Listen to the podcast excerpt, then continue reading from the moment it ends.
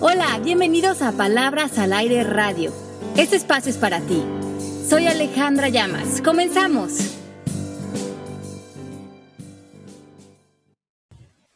Estamos en 20 de enero de 2016, enlazándome desde la Ciudad de México. Contentísimo, soy Pepe Bandera. ¿Cómo están todos? Estamos mega en vivo y en directo, a pesar de todas las eh, vicisitudes, palabra que no sé si ni siquiera la dije bien, técnicas por las que acabamos de pasar. Mando besos hasta Miami, que está Ale Llamas, que es la que nos va a descifrar cómo encontrar la felicidad del día de hoy. Mi bully, Mel, y atrás de los controles, Mastermind Mari. ¿Cómo están? Bien, Pepe, feliz de estar con ustedes Se, se cortó, hasta Alejandra se cortó, como se dice en Venezuela, se quedó así como en shock, porque esa no es manera de empezar la felicidad, Pepe. Pero, ¿Cómo lo empezamos? Para mí es felicidad, ya que, ya que estoy oyendo tu voz desde una buena vez. Este, yo no le voy a decir a toda nuestra gente que nos oye cómo, cómo me estabas bullying detrás de los eh, controles, como dices tú, antes de empezar, ¿oíste? Tras bambalinas. Melanie anda muy calladita, ¿no? No sabemos qué nos quiere, qué, qué trae entre manos este año, pero anda muy, muy calladita, nada más se los informo a todos. Yo creo que está con la llave de la felicidad también a flor de piel. Oh, yes, oh, yes. ¿Qué tal si le damos el, pase a Alejandra para que introduzca el, tema? Ok, Ale, que si saludas a nuestro público, por ¿Cómo no? ¿Cómo están? Feliz de estar con ustedes, feliz de arrancar este programa este miércoles 20 de enero, como dice Pepe. Eh, yo muy contenta, muy contenta con este año. Tengo como grandes, eh, como esperanzas en este año. Eh, he cambiado un poco mi declaración este año y quiero vivir eh, en el presente, quiero estar disfrutando, como bien dicen, esos pequeños detalles que son estar con la gente que queremos, tomarnos una tacita de café, platicar rico. Eh, este año para mí la intención es estar mucho más a gusto en la vida y menos correteando cosas o con la mente en el futuro, en el pasado. Y por eso pensamos que el tema de hoy era relevante, porque muchos de nosotros en lo que estamos eh, en busca o lo que nos llama es la felicidad. Y hemos estado, eh, muchos de nosotros, creyendo que la felicidad está en lograr aplausos, reconocimiento, metas, ciertas ganancias de dinero. Y a lo mejor hemos eh, contribuido a, esta, mm, a estas grandes carreras que tenemos como humanidad, a vivir en competencia, a estar lejos de los pequeños detalles, de saborear la vida y mm, confundimos lo que nos va a llevar a una felicidad profunda y a esto se lo queremos, eh, les queremos dedicar este programa, a qué es lo que realmente nos lleva a la felicidad profunda y cómo la podemos cultivar este año. Pues suena bomba. Yo este, les quiero contar que también estamos eh, como en la búsqueda de la felicidad, pero más que en la búsqueda, yo creo que está mucho en el momento presente. Yo les quiero compartir que ahora cumplí la mayoría de edad una vez más, pero ahora cumplí 50 años, que estoy muy contento. ¡Woo! ¡Congratulations! Gracias, gracias. Y les, les voy a decir cómo fue que me sentí muy feliz el día, mero día de mi cumpleaños me fui a un lugar riquísimo que se llama San Pancho, que está al norte de Puerto Vallarta y es un pueblito donde casi no hay nadie. Y la playa, yo soy mucho del mar, que me gusta mucho. Me levanté tempranísimo y me fui corriendo al mar cuando no había nadie a meter a nadar. Y dije, a ver, 50, ¿qué onda? ¿Qué pasa? ¿Qué siento? Y, dos días enteros estuve como muy, muy este, emocionado. No sé ni cómo describirlo, porque esa era la palabra de cumplir 50. Y si la neta estoy bastante feliz les digo, sí, a todos nos pasan cosas buenas, malas, regulares, pero el balance ha sido padre, bueno, y nada más estaba feliz, nada más en el mar yo nadando, cuando llegó una foca. No, no es cierto. Eso ya lo inventé ahorita. Pero, pero, pero, bueno, eso les quería compartir. Melanie, no te burles, estaba poniéndole un poco de emoción al programa. Yo, yo, yo estaba esperando el bombazo, ajá. Entonces sí, eh, y, me di cuenta que mucha gente te celebró tus 50 años, Pepe. ¿Tienes Todavía no acabo, sigo, sigo, sigo. Tienes muchos amigos que te quieren mucho. Y yo quiero mucho a mis amigos, me estoy festejando como si fuera novenario de 12 meses. Este, Me han hecho muchas fiestas sorpresas y, y mira qué padre me hicieron una fiesta sorpresa de, mis amigos de, con los que fui a la escuela de prepa y hacía mucho que no me hacía una fiesta sorpresa, me la creí, así caí seco y pues padrísimo y me han hecho otras fiestas, reuniones y comidas que sigo disfrutando. Qué rico, y hoy te estamos celebrando aquí en Palabras al Aire y sé que la gente ya en el chat está felicitando. Yo sé que también aquí en el programa hay muchísima gente que te quiere, que con tu energía, tu sinceridad, tu humildad, todo lo, lindo que eres todas las semanas, el cariño que nos das, eh, celebran tu vida y llegar a estos 50 años siendo el pedazote de ser humano que eres. Ay, qué linda, gracias, Ale. Pues sí, estoy súper archi contentísimo, la verdad. Qué deli, pues eres un ejemplo para muchos de nosotros y que te queremos y te admiramos. Así es que que vengan muchos más que te queremos aprender y compartir y estar contigo en esta vida, que ese es un, honor y un agasajo. Si esta fuera Plaza Sésamo, la palabra clave sería compartir, porque eso es lo que más me gusta. Mm. ¿Se acuerdan que en Plaza Sésamo había una palabra clave del día? sí, la palabra de hoy. la palabra de hoy es compartir. compartir. Y felicidad. y felicidad. Es verdad. Entonces vamos a, vamos a entrarle de lleno al tema. Es un tema que como a Pepe le gusta, vamos a tener 15 pasos y siempre te gustan estos temas hechos como tipo receta de cocina, mi Pepe. Entonces lo vamos a hacer así. ya estoy. ¿Estás listo? Con mi lista de ingredientes. Shoot. Bueno, a mí me gusta mucho que tanto Melanie como tú, como yo y también Mari y muchos de los que nos escuchan, somos personas que hemos decidido ser felices. Y yo creo que ese es el primer paso a la felicidad, hacer una declaración profunda de que ese es el contexto en el que vamos a vivir nuestra vida, que vamos a regresar en cualquier situación, en cualquier reto, vamos a regresar al contexto de la felicidad, vamos a comprometernos con ella, vamos a contribuir desde la felicidad, vamos a alinearnos con un lenguaje que sea feliz, que abra posibilidades. Nos enfocamos en soluciones y no nos metemos en dramas y problemas eh, innecesariamente. Y esto se vuelve un hábito, un compromiso, una manera de ser, algo que está conscientemente expuesto en nuestra vida y que hemos decidido. Así que es el primer paso para ser felices, declararlo eh, trabajarlo al eliminar todas las creencias que nos alejen de la felicidad y tener esa gran convicción de que vivir felices es algo que vale la pena.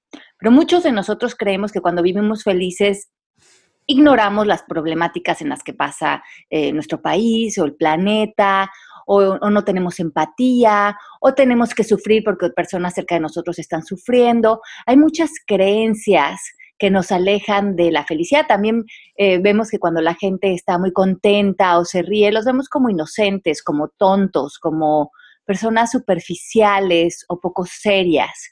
Y todas estas creencias hacen que vivir en un mundo serio, regañón, preocupón, problemático, pareciera que, que tenemos una perspectiva más realista de la vida. Pero eso también es una creencia.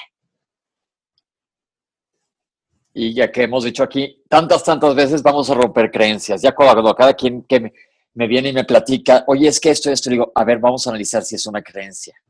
Y la verdad es que casi todas son. Melanie, estás muy callada y yo creo firmemente, no es una creencia, sino una realidad absoluta que no estás hablando. ¿Qué opinas de declarar ser feliz?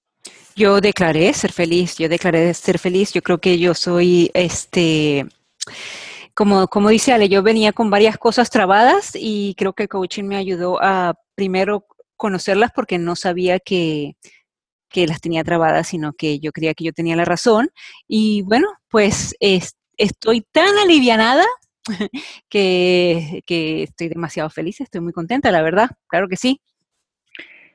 Y en eso coincidimos, en que en un momento dado decidimos que, como bien dice Pepe, independientemente de lo que traiga la vida, eh, vamos a hacer siempre ese cambio de perspectiva de lograr la mejor, eh, el mejor panorama para lograr esa felicidad. Entonces, desde un punto de vista médico, eh, Pepe, se dice que la felicidad es una combinación de cuatro químicos biológicos activos en nuestro cuerpo, que son la dopamina, la oxitocina, la serotonina y las endorfinas. Exacto. Y que la combinación de estos y un buen balance de estos nos dan esa sensación de bienestar que muchos llamamos felicidad. Pero muchos de nosotros tenemos hábitos o maneras de ser que eh, nos sacan de ese equilibrio químico en nuestro cuerpo.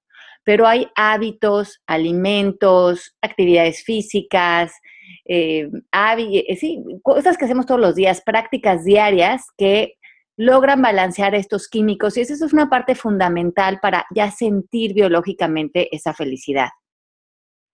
Es que son, todos estos son neurotransmisores o, o, sustancias que tenemos que actúan sobre nuestro sistema nervioso central y se ha corroborado que en momentos de felicidad, y hemos hablado aquí muchas veces sobre el tema de la felicidad, les recomendamos aquella película que me encanta que se llama The Happy Movie, que ahí lo hablan de una manera científica, se elevan estas sustancias y es como todo, es como hacer una, bola de nieve. Para algo tienes que empezar haciendo una bolita de nieve y que se siga y que se vaya como foca en tobogán. Entonces, eso es la felicidad y vas a tener niveles elevados de estas sustancias. Aunque ahí va mi primera pregunta capciosa del día. ¿Qué hacer, Ale, aparte de analizar las creencias, cuando, híjole, de repente tienes alguna situación externa que no está en tu ámbito, ni en el del ajeno, sino en el ámbito de la luz o de Dios, etcétera, que te está opacando un poco la posibilidad de estar feliz. Y, aquí entro con este ejemplo de Jared, que es justamente lo que está diciendo Pepe, que me dice, me doy cuenta que apareció mi cuerpo del dolor y es fuerte al grado de no comer, debido a que mi novio cambió su manera de tratarme y ha pensado en terminar. Identifiqué que tengo problemas respecto al abandono, como salgo de mi cuerpo del dolor. Gracias. Ok, entonces, mm, eh, de entrada nosotros en coaching eh, nos alejamos de cualquier palabra que tenga que ver con abandono, traición, desilusión. Estas palabras nos condicionan automáticamente a que los actos de otros nos definan, a que lo que haga otra persona nosotros lo tomemos de manera personal. Hemos dicho que el lenguaje es muy importante en coaching y no, no trabajamos temas de abandono, porque eso es una interpretación. Los actos o lo que otra persona haga son hechos, son situaciones, y lo que yo diga de esos hechos, de esas actuaciones, pueden definirme, eh, sentirme la víctima frente a eso, pueden hablar de mi triste historia acerca de lo que esa persona hace pero podemos encontrar otras palabras con que relacionarnos que probablemente nos sientan en una silla de mucho mayor responsabilidad y que nos den más posibilidades a la felicidad. Entonces, si esta persona eh, eh, está en esta situación y el novio quiere terminar la relación, lo que digamos de eso nos va, a establecer mucho cómo nos sintamos acerca de eso. Si decimos, esta es la situación, es, eh, esta persona puede quedarse o irse, y no reaccionamos inmediatamente, podemos ver otras perspectivas, encontrar en eso el bienestar. Y ahí eh, vamos a sanar el cuerpo del dolor porque nuestro lenguaje nos va a ayudar a no caer por default a sentir pobre de mí, ve lo que me está pasando, me dejan, me abandono. Esas ya son palabras que nos llevan a vivir en pequeñez y en sentirnos tristes. Ok, Ok. Porque sí hay cosas, como hemos hablado, que están fuera de nuestro ámbito, que suceden y es como las abordamos. Es como las abordamos y, otra vez, ¿a ¿dónde vas a poner tu poder? ¿En otra persona? ¿En lo que otra persona decide o hace? Y es, en eso caemos mucho en esta sociedad, que no nos adueñamos de nuestra felicidad, que nos comprometemos a ella y que confiamos en nuestra felicidad. Em, y, en esa felicidad también permitimos que otras personas y que otras situaciones sucedan. Porque cuando nuestra felicidad está en manos de otra persona o de algo exterior, entonces estamos en ese miedo, en esa desconfianza, en ese desequilibrio constante de que las cosas necesitan verse de determinada manera para que yo esté bien. Y yo creo también que ella debe darle la vuelta cuando dice este, que piensa que tiene problemas respecto al abandono, en darle la vuelta con Byron Katie y, y de alguna manera ver si ella se está abandonando ella, ¿no?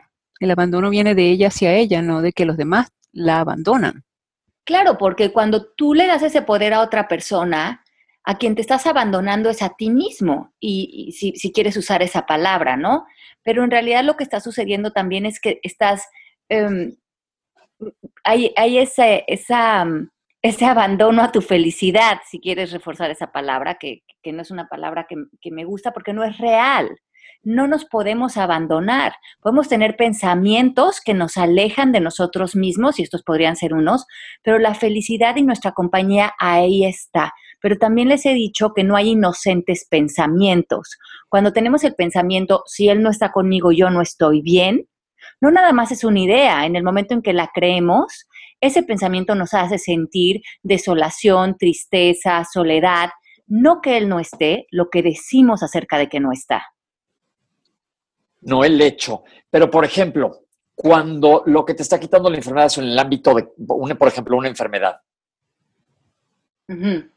¿Cómo la abordas? ¿Cómo dices, híjole, bueno, ya lo acepto y fluyo con esto, pero tengo un dolor? Entonces, cuenta, por ejemplo, yo ahora que, bueno, ya no quiero echar más rollo de enfermedades, porque me, digo yo que es una raya más al tigre, pero estoy a dos de ser una pantera negra. Este, me dio una cosa que se llama diverticulitis y me dolía y me dolía. Decía yo, a ver, voy a hacer Byron Katie. ¿Es realmente real que te duele? Pues sí. Y decía, híjole, pues que me duele, me duele, me duele. Y eso te ofusca mucho el pensamiento. Sí, pero si el dolor está ahí, y, ahora que estamos hablando de Byron Katie, ella dice que en cuanto a la enfermedad o un dolor, lo primero que tenemos que hacer es la aceptación, porque si no tenemos el dolor, la enfermedad, más todo el rechazo, toda la, guerra interna que estamos creando contra el dolor o contra la enfermedad. Ajá. Tenemos eso y estamos creando una mala relación con eso que está ahí. Nos alejamos de amar lo que es, nos desintegramos.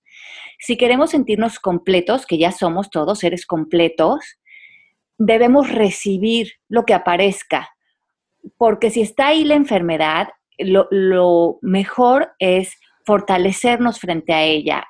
Mm, ahí e, eso es lo que está. La enfermedad en ese momento es un maestro, viene, nos trae algo, también nos trae enseñanzas. Si la abrazamos, si la volvemos parte de nosotros, bañamos esa enfermedad o ese dolor con nuestro amor. Pero si lo pasamos, si lo peleamos, si nos quejamos, si estamos en guerra contra eso, se hace una guerra dentro de nosotros y además tenemos el dolor. Ok, bien. Ale, Mari pregunta, ¿es posible que una situación nos cause dolor o afecte nuestros nervios genuinamente? ¿O ahí hay pensamientos? ¿O esto es lo que se llama dolor auténtico? Dolor auténtico llamaríamos, eh, obviamente, cuando hay eh, la muerte de alguien querido, un accidente, una, un tema que, por supuesto, nos, nos, nos, causa dolor. Pero este dolor se, se, se procesa, eh, nos metemos en un espacio de movernos a la salud y al bienestar y a la aceptación y a un proceso de, sanar este dolor. Lo que nosotros llamamos en coaching sufrimiento es lo que pensamos acerca de esta enfermedad o de esta muerte, cuando esto se vuelve eh, nuestra limitante a a, no poder movernos a la salud porque estamos peleándolo. Esto no debería de haber pasado porque a mí está mal, estoy enojado porque eh, siempre me pasan estas cosas. Todo esto, esta conversación de víctima es lo que nos aleja de estar en un proceso de sanación y de permitir que el dolor auténtico naturalmente comience a sanar y podamos eh, periódicamente movernos a nuestro propósito de salud, de bienestar, de felicidad. Perfecto. Hay muchas preguntas que no sé si quieres que leamos ahorita o prefieres seguir con las listas y después hacemos las preguntas. Bueno, ¿por qué no hacemos una pregunta más? Ale, ¿qué técnicas recomiendas para salir de pensamientos de carencias? En tu libro del arte de la pareja viene un ejercicio de hacer un plan de emergencia y me gustaría que ayudaran. Ok, hacer los ejercicios eh, de, los que hablo en los libros es muy bueno y por eso están ahí, porque muchas veces eh, nos quedamos en la intención y en coaching decimos que la intención no es suficiente, que tenemos que cambiar nuestro comportamiento, nuestros objetivos y nuestro lenguaje para que realmente haya una transformación en nosotros. Si leemos un libro, si, escuchamos un podcast y nos crea una energía, una inquietud de modificar algo, el siguiente paso es decir, ¿qué tengo que cambiar en mí esta semana? ¿Cómo voy a cambiar en mis hábitos, en mi práctica, mi, mi, lenguaje? ¿Qué voy a hacer diferente para que para cultivar esa felicidad o ese bienestar. Si tienes pensamientos negativos, ¿qué vas a cultivar eh, en prácticas, en meditación, en yoga, en cuestionar tus pensamientos, que en todos los libros explico cómo cuestionarlos, para que realmente haya una transformación. No se va, eso no se va a aliviar con una intención. Tenemos que entrar en trabajar hacia ese objetivo. Muy bien. Bien. sigamos con la lista, sigamos. Buenísimo. Entonces, hay como una fórmula que, que suma en nosotros el bienestar, que es la HCB. Y esto es... HPP. HCB chica. ¿Qué cochino eres, Pepe? HC. No, ya, ya me perdí. HC, ok. B, chica. Ajá. Entonces la H va a representar todo lo que viene de nuestro hogar. Es esta plataforma adquirida por nuestra familia, entorno, nuestros padres, las creencias sociales, morales, culturales, un impacto biológico también genético. Esta es la primer plataforma de nuestra felicidad. Todo lo que aprendimos, adquirimos, imitamos en nuestro entorno que nos acerca o nos aleja de la felicidad. Esto es lo primero que tenemos que indagar, evaluar, estudiar, porque son tendencias que nos están impactando en, el, en, lo que sentimos. Y si no conocemos a lo mejor conversaciones de nuestra familia, de las mujeres en nuestra familia, de lo que la cultura nos dice que somos capaces o no somos capaces de hacer, hacia dónde nos empuja la cultura, y, y lo desconocemos, nada más estamos operando como robots con eso, probablemente mucho de esto nos está alejando de nuestra felicidad. Así que hay que dar un gran clavado allá adentro y ver de esto qué nos funciona y qué no nos funciona para ser felices. Bien.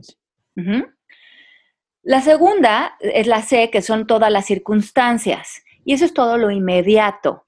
Hoy hagan una lista y estudien cuál es su relación que tienen con el dinero, con otras personas, con su salud, con la religión, con todo lo que aparece todos los días en su vida, con su trabajo, con sus amistades, con su jefe. ¿Qué hay eh, en esas interacciones? ¿Dónde te quedas durante el día? ¿Te quedas en un lugar de bienestar? ¿Estás ahorrando dinero? ¿Estás cultivando crecimiento en tus relaciones? ¿Estás tomando responsabilidad? ¿Estás usando tu voz para fortalecerte en tu trabajo? ¿Estás diseñando tu vida? Eso, eh, como aparece en nuestro día a día, va a definir eh, cómo nos sentimos, si estamos eh, en una posición de víctima o si estamos sintiendo que nos responsabilizamos por nuestra vida y por lo tanto el resultado es que sentimos bienestar y felicidad. Bien. Y la última, que sería la V chica, que representa las cuestiones voluntarias. Y es lo que hablábamos hace ratito, cómo nos relacionamos con nuestros pensamientos, con el pasado, con el futuro, pero sobre todo cómo es la relación con nosotros mismos.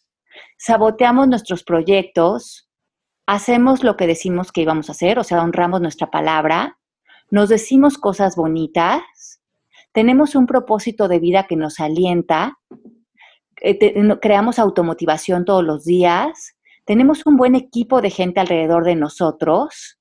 ¿Qué tanto somos buenos compañeros de nosotros mismos en nuestro día a día? Es la relación que tengamos con nosotros mismos. Y para eso es, es, una cuestión voluntaria. En eso no, como bien decíamos hace rato, no tiene que ver con, con el exterior, no tiene que ver con que personas lleguen, se alejen, tengamos un trabajo, no lo tengamos. Tenemos la voluntad de cultivar una mejor relación con nosotros mismos y eso va a reflejar una mejor relación con el entorno. Wow, y eso es lo que se tienen que preguntar todas las personas que nos están haciendo justamente preguntas aquí en el Mixler porque están fuertes. Este, increíble eso de, verlo de si, tenemos la voluntad de cultivar la relación con nosotros mismos. Wow. Eh, eh, por ejemplo, Víctor pregunta, ¿Cómo no sentir culpa por soltar personas a quienes les cedíamos el poder? Bueno, eh, culpa es otra, es otra palabra que eliminamos en coaching. La culpa necesariamente tiene que ver con el pasado, tiene que ver con una historia y tiene que ver con un reclamo hacia nosotros o hacia otro. Por lo tanto, no es real. En el presente, la culpa se disuelve. Eh, cambiamos la palabra culpa por responsabilidad y en este caso nos responsabilizamos de nuestra felicidad, de nuestro bienestar y también nos alejamos de que las personas o las situaciones están bien o mal, sino que hacemos una evaluación neutral de qué personas o qué situaciones nos funcionan hoy o se alinean a nuestra felicidad y hacia nuestro bienestar. Por lo tanto, si nos alejamos de personas o de situaciones, no es desde un juicio, no es desde esta persona está mal y yo estoy bien, sino por lo pronto en el presente, esta persona o sus hábitos o esta situación no me funciona para mi felicidad. No es una cuestión de juicio, es una cuestión de diseño. Y esto nos aleja de esas historias o reclamos o culpas, como dicen, nos pone en el presente y nos hace ser responsables de cómo vamos a diseñar nuestra vida para que justamente se alinee y haya congruencia con ser felices. Se vale decir que tiremos la palabra culpa a la basura, que no sirve nada la culpa para los que literalmente para, para, perdón, para cargarla con R, este, porque la verdad de verdad no te sirve de nada, sino transformémoslo por hacernos responsables por nuestros actos.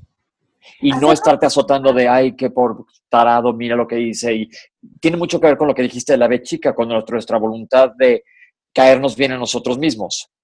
Exacto, y no vamos a ser felices si no aprendemos a poner límites, eh, si no sabemos lo que no queremos en nuestra vida. Eh, ya muchos de nosotros ya llevamos un rato aquí caminando y hemos aprendido lo que no nos funciona. Y, empezamos a diseñar, empezamos a crear eh, fronteras, límites, no, no desde el juicio, sino desde me conozco lo suficiente para saber que estos hábitos o este estilo de vida estas personas o cómo se relacionan conmigo o este tipo de trabajo o este estilo de vida no es que esté bien o es que esté mal, simplemente a mí no me funciona porque me estoy conociendo, sé lo que me hace sentir bien y eso es lo que quiero tener cerca en mi vida. Claro, y dejamos el papel de víctimas también, ya nos da flojera ser víctimas como en algún momento fuimos de alguna situación. Claro, entonces somos responsables de hacernos una vida y de rodearnos de las personas que sentimos que nos funcionan, nos apoyan, son parte de este equipo y construyen nuestra vida. Ok, perfecto. Sigamos. Vamos a los pasos. Eh, eh, Vamos a ver, el primer paso eh, o la primera cosa que, tenemos que evaluar y que muchos, y, justamente es una de las cosas que han puesto aquí en el chat, es que hay una creencia muy grande de que necesitamos una pareja para ser feliz. Y esta es de las trampas en las que caemos muchos de nosotros y donde dejamos la felicidad. Se hizo un estudio de personas que estaban casadas eh, o recién casadas y el 40% de estas personas estaban contentas o satisfechas, pero el 60% estaban infelices. Y muchos de estos se dieron cuenta que ya estaban infelices desde antes. No habían cultivado esta voluntad, esta relación de fuerza en ellos. Y la gran decepción fue que cuando se casaron o tuvieron pareja con el fin de que esta pareja por fin saciara su felicidad y les diera esa sensación de ser aceptados, de ser queridos, de ser admirados, con el tiempo se desvanece porque es algo que solo nos podemos dar nosotros mismos. Así es que si estamos buscando pareja para ser felices, vamos a estar decepcionados. El primer paso es hacerte responsable de tu felicidad y si quieres tener pareja, compartir esa felicidad y si no quieres tener pareja, seguir feliz. Es que no usemos a la pareja como la trampa de la felicidad, porque si no también cuando esta pareja eh, o se vaya o se termina la relación, ahí se va también nuestra felicidad. Así es que este es una, el tema de la pareja es de las trampas, eh, por una cosa por otra, que crea mucha infelicidad en nuestra cultura. Ok. La dos tiene que ver con el dinero. Y se hizo un estudio donde sí ganar eh, cierta cantidad de dinero contribuye a nuestro bienestar y a nuestra felicidad. Por ejemplo, tener el dinero suficiente para cubrir nuestras necesidades de techo, de comida, de ropa, de medicinas, de oportunidades, educación. Tener el dinero suficiente que nos ayude a cerrar ciclos, a tomar decisiones o a conquistar ciertos sueños. Así es que sí hay que poner, como hemos hablado en programas eh, anteriores acerca del dinero, un interés en cuidar el dinero, en tener creencias eh, fuertes acerca del dinero, a ser maduros frente a este tema porque el dinero es una energía, un elemento que nos va a cuidar a nosotros. Si nos hace falta X cantidad de dinero en nuestra ecuación final eh, del mes o del año, probablemente vamos a vivir con angustia o con carencias o nos va a hacer eh, falta para cubrir nuestras necesidades básicas. Así es que hagan su cuenta, vean cuánto es el dinero que necesitan para que el dinero ya no sea algo que nos robe la felicidad o nos cause angustias o nos deje dormir en la noche. Cubran esa cantidad de dinero con su creatividad, con su trabajo, con, su, con sus sueños, cuiden lo que ganan y mantengan una salud económica. Yo tuve con Ale un coaching del dinero una vez en Guadalajara que fuimos a cenar, que yo me azotaba contra las paredes así de dramas monetarios y desde ahí, en un solo coaching de un ratito, verdad que me cambió la perspectiva, ¿vale? No les quiero decir que ahora sea rico MacPato, pero ya no me azoto a todo lo que da. Ajá, porque tú traías, Pepe, una conversación del dinero em, eh, que la incluías a un poquito a jalar eh, la queja y el sentido. El drama. El drama, ¿no? Entonces el, el dinero era, pues, un elemento más de que echar mano si no había otra cosa sucediendo. Y eso creo que nos pasa a muchos de nosotros. Y cuando decidimos eh, o declaramos ser felices, pues entonces también esto impacta de manera holística pues el dinero, porque cuando quiero ser feliz y quiero estar en bienestar y, maduro, frente a mi vida, estar en una posición de madurez, el dinero tiene que venir incluido. Y entonces empiezo a tomar decisiones frente al dinero como una persona adulta, como una persona que quiere que el dinero ya no sea una conversación de drama en su vida. Good, está bien. Digamos que yo traía un lo que viene siendo un ichu con el dinero. no te burles de mí, Melanie. Un ichu. Todos buscamos un, un ichu para, para hacer drama, la verdad. Pero me gusta decir así, E-E-C-H-U. Un ichu tenía con el dinero. Un ichu. Bueno, la tres, la tres que eh, es, es, increíble esta y tiene una profundidad mm, que, que, hay que meditar, es la capacidad que tenemos de adaptarnos. Y aquí me refiero a adaptarte a todo, a tu físico, a tu edad, a una enfermedad si viene, al uso de tu tiempo, adaptarte a pasarla bien, adaptarte a un buen sentido del humor, a los retos que trae la vida, adaptarte a tus estados emocionales, adaptarte a la vida, es integrarte a ella. Y aquí hay una historia que me encanta, que mm, ya les he contado de mi abuela, que fue un gran, gran maestro para mí en mi vida, que se murió a los 101 años. Y me acuerdo mm, que fui con ella a un restaurante, yo creo que ya mi abuela ahí tenía alrededor de 99 años y nos fuimos a comer a un restaurante en México. Eh, toda mi familia, éramos alrededor de 10 y yo siempre quería sentarme junto de ella porque eh, yo era la fan número uno de mi abuela. Y curiosamente ese día eligieron un restaurante que era muy ruidoso, donde había muchos jóvenes universitarios, era un viernes en la tarde y, cuando entramos al restaurante todos estaban tomándose sus cubas, fumando, era un escándalo el lugar. Y yo, pensando en mi tanta, en mi abuela, pensé que ella, pues iba a empezar a quejarse de qué, poca empatía había entre la familia con ella de llevarla a este restaurante donde no iba a oír nada, donde se iba a quedar fuera de la conversación, ahora que tenía la oportunidad de estar con nosotros. Y yo empecé a sentirme incómoda por ella. Y cuando nos sentamos, estaba yo al pendiente de ella, pensando que ella poco a poco se iba a empezar a poner de mal humor y frustrarse con, con el espacio en el que estábamos pero nunca dejó de sorprenderme de su capacidad de adaptación y creo que eso fue lo que la llevó a vivir tantos años y tan feliz. Y una vez más me dio una lección cuando volteó eh, conmigo y me dijo, Ale, eh, se acercó para que nos pudiéramos oír y me dice, volteando a ver a todos los jóvenes en el restaurante, mijita, Yo creo que nos pedimos una cuba, ¿verdad? Qué belleza. O sí. O dos, porque lejos de ella estar en una, en su mente en una posición de víctima o de reclamo o de pelearse con la situación, escaneó la situación, vio que cómo se adaptaba y yo otra vez me derretí de amor por ella. Y claro que nos pedimos una cuba y nos las tomamos cual jóvenes que nos sentíamos en ese momento y la disfrutamos. No pudimos hablar mucho, pero cómo compartimos esa presencia y ese bienestar y nos adaptamos al plan. Y mi, mi abuela me enseñó una vez más que de eso se trata la vida. Qué lindo, fluyó. Qué Ella bomba, no, tiene- no, tiene- no tuvo ichu. Mira, No tuvo issue.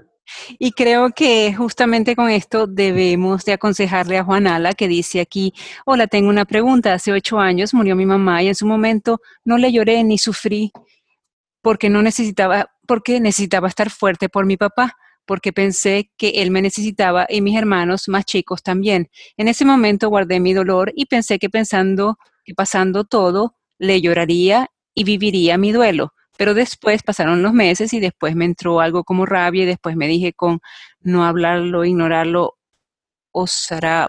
Pero a los tres años quise sacar el dolor, pero ahora siento que no puedo cuando quiero sentarme a llorar y vivir mi duelo. Siento que ya no vale la pena, pero me siento triste y a veces me doy cuenta que lloro de la nada. Estoy confundida, ayuda.